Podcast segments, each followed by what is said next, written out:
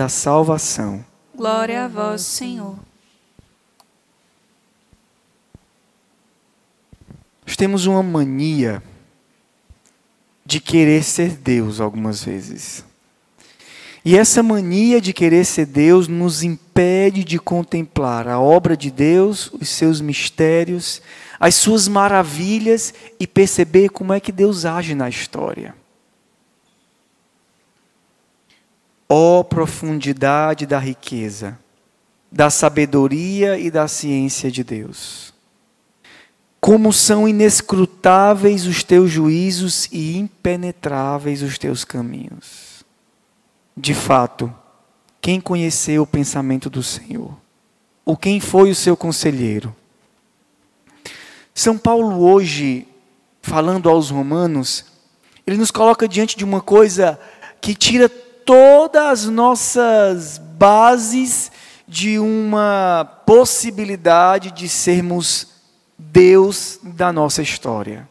O Senhor da nossa história. Quem conduz e não conduz, quem diz e não diz, quem acha que deve ser ou que não, não deve ser. Por quê? Porque a sabedoria de Deus ultrapassa a nossa ciência humana. Quem é que pode compreender? Inescrutáveis e impenetráveis são os caminhos do Senhor. Mas eu não faria assim, eu faria assado, eu faria desse jeito, eu acho melhor assim, se fosse assim. É a relação que nós temos às vezes com as pessoas na hora que a gente diz, é porque está acontecendo isso na minha vida. Olha, mas Deus está querendo conduzir por aqui, não é isso? É, mas não deveria ser assim, ele deveria fazer assim, ele deveria fazer assim diante de opções humanas, de ações humanas, nós podemos até ter alguma visão sobre como é que nós faríamos. E até, seria da nossa parte, até desconfiar algumas vezes, de desconfiar algumas vezes dessas intervenções que a gente faz na nossa vida e termina estragando tudo. Eu faria desse jeito, Bom, então faça. A gente faz depois diz, puxa, fiz tudo errado, culpa minha mas diante das escolhas divinas, nós só podemos nos, nós, nos envergar, né, nos inclinar diante do mistério e silenciar. Por quê? Porque os mistérios de Deus são impenetráveis. Nós não podemos entendê-los, nós podemos contemplá-los. Nós olhamos a forma que Deus agiu na nossa história, silenciamos e contemplamos. Essa é a forma do homem de Deus agir. Hoje nós vemos aqui no profeta Isaías o Senhor que troca o administrador do palácio. Eu vou te destituir do, do, do posto que ocupas e colocarei o meu servo Eliaquim Vestirei com a tua túnica, colocarei nele a tua faixa, porei em suas mãos a autoridade, ele será um pai. Eu farei levar sobre os ombros a chave da casa de Davi. Ele é aqui é o escolhido pelo Senhor. Mas eu não acho que ele deveria ser escolhido, não. Mas o Senhor escolheu. Ele é o escolhido pelo Senhor. Na verdade, diante de uma eleição, e todos nós podemos de alguma forma perceber uma eleição sobre nós, eu poderia falar da eleição, da minha eleição, que é muito evidente talvez para vocês, a eleição ao sacerdócio, mas você poderia falar da eleição do Senhor para a tua vida, para a vida consagrada, uma eleição de vida para ser um pai de família, uma mãe de família, uma eleição de vida do Senhor que te deu a responsabilidade, por exemplo, de um médico, de pegar uma pessoa de, e, e, e cuidar de uma vida que é colocada sobre a sua mão, ou de algum outro cargo, de julgar alguém, de dizer o que é e o que não é, são autoridades que o Senhor nos coloca e que diante delas nós perguntamos: quem seria digno de dizer é? Sou eu mesmo. Eu estou preparado para isso que Deus quer. Qual pai, diante do nascimento de um filho, pode dizer: Estou preparado, vou ser o melhor pai do mundo? Qual vocação diante do mistério do sacerdócio não diz como é que vai ser isso? Qual missionário diante de uma vida missionária? Qual profissional nos primeiros dias da sua profissão? Ou até durante mesmo o seu caminho profissional? Diante do que Deus nos pede, nós tocamos com temor e tremor. E hoje nós vemos um mistério no Evangelho. O mistério, da mesma forma que o Senhor escolhe Eliakim e confia a Eliakim a chave da casa de Davi, o Senhor hoje escolhe Pedro e confia a ele as chaves da igreja, as chaves do reino dos céus. E é nesse mistério que o Senhor quer nos envolver nessa liturgia. Primeira coisa, Deus se envolve com o seu povo, escolhendo para o seu povo homens segundo o seu coração.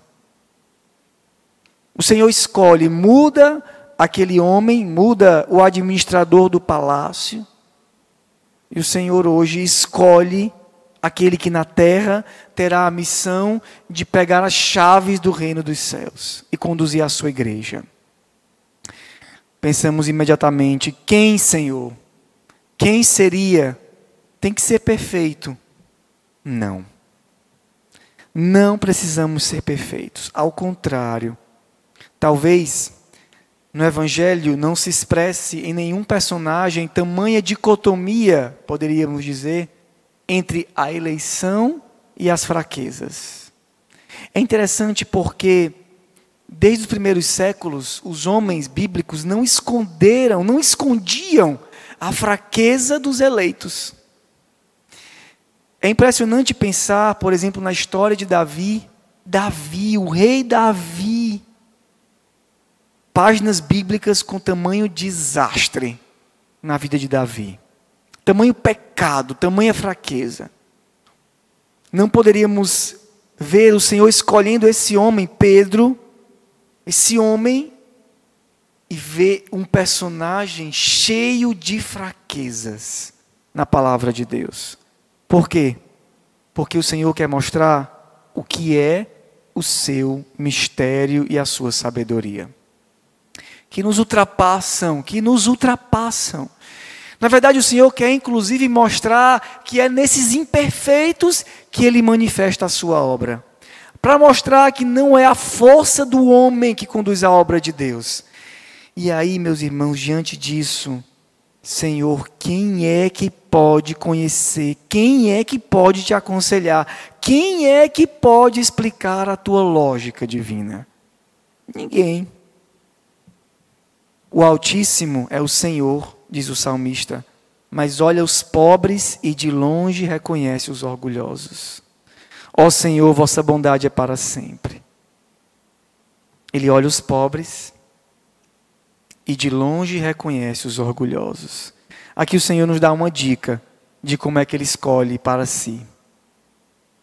Não existe uma regra, eu escolho esse ou esse, escolhe aquele que ele quer. Aqueles que ele quer, do jeito que ele quer, na hora que ele quer. E cabe a nós silenciarmos diante da, da sabedoria do Senhor.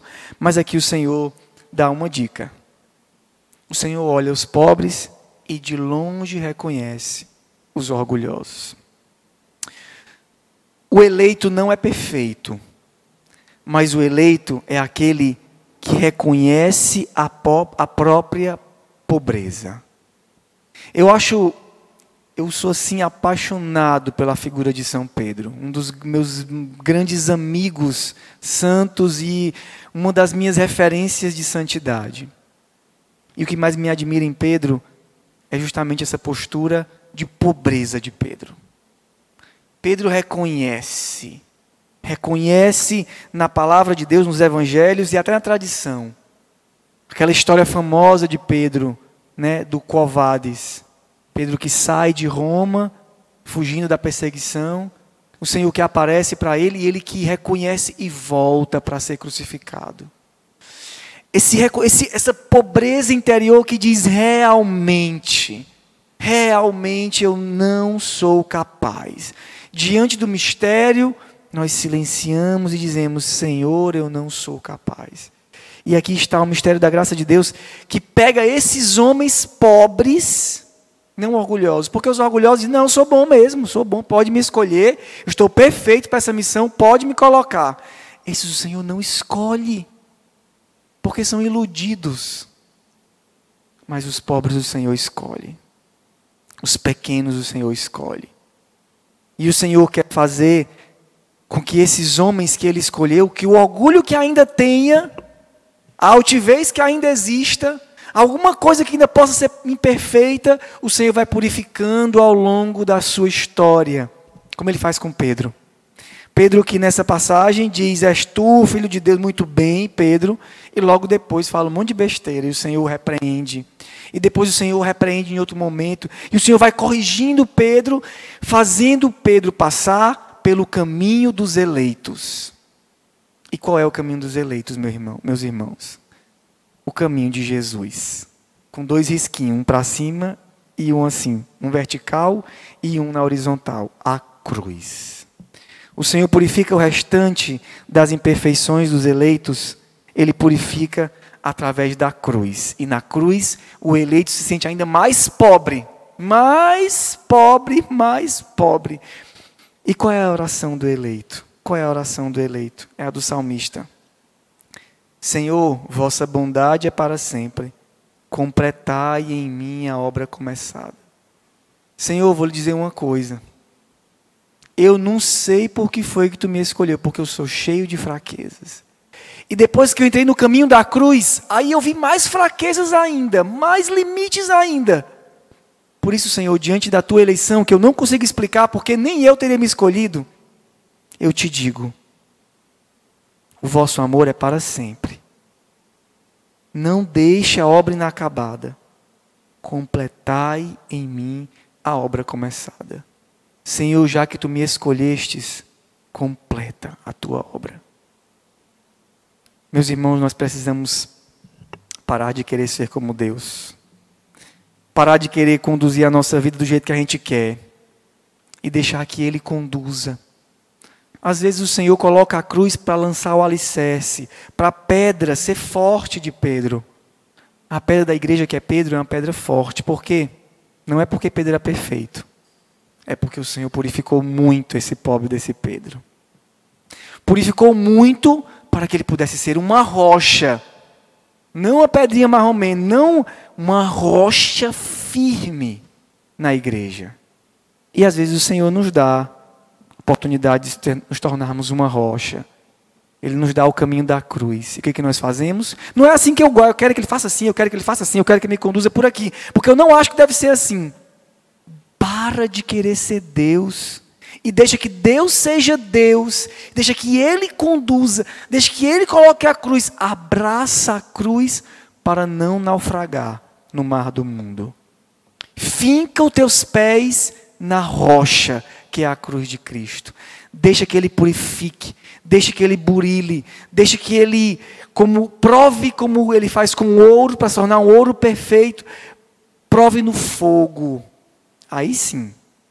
E diante do Senhor, o que a gente pede? Não é que Ele mude os planos, não é que Ele faça assim ou assado, não é que Ele, Senhor, se Tu me escolhestes, completa em mim a obra inacabada. Que o Senhor nos ajude, meus irmãos, a aderir com todo o nosso coração na obra que Ele quer realizar no meio de nós. Louvado seja o nosso Senhor Jesus Cristo. Para sempre.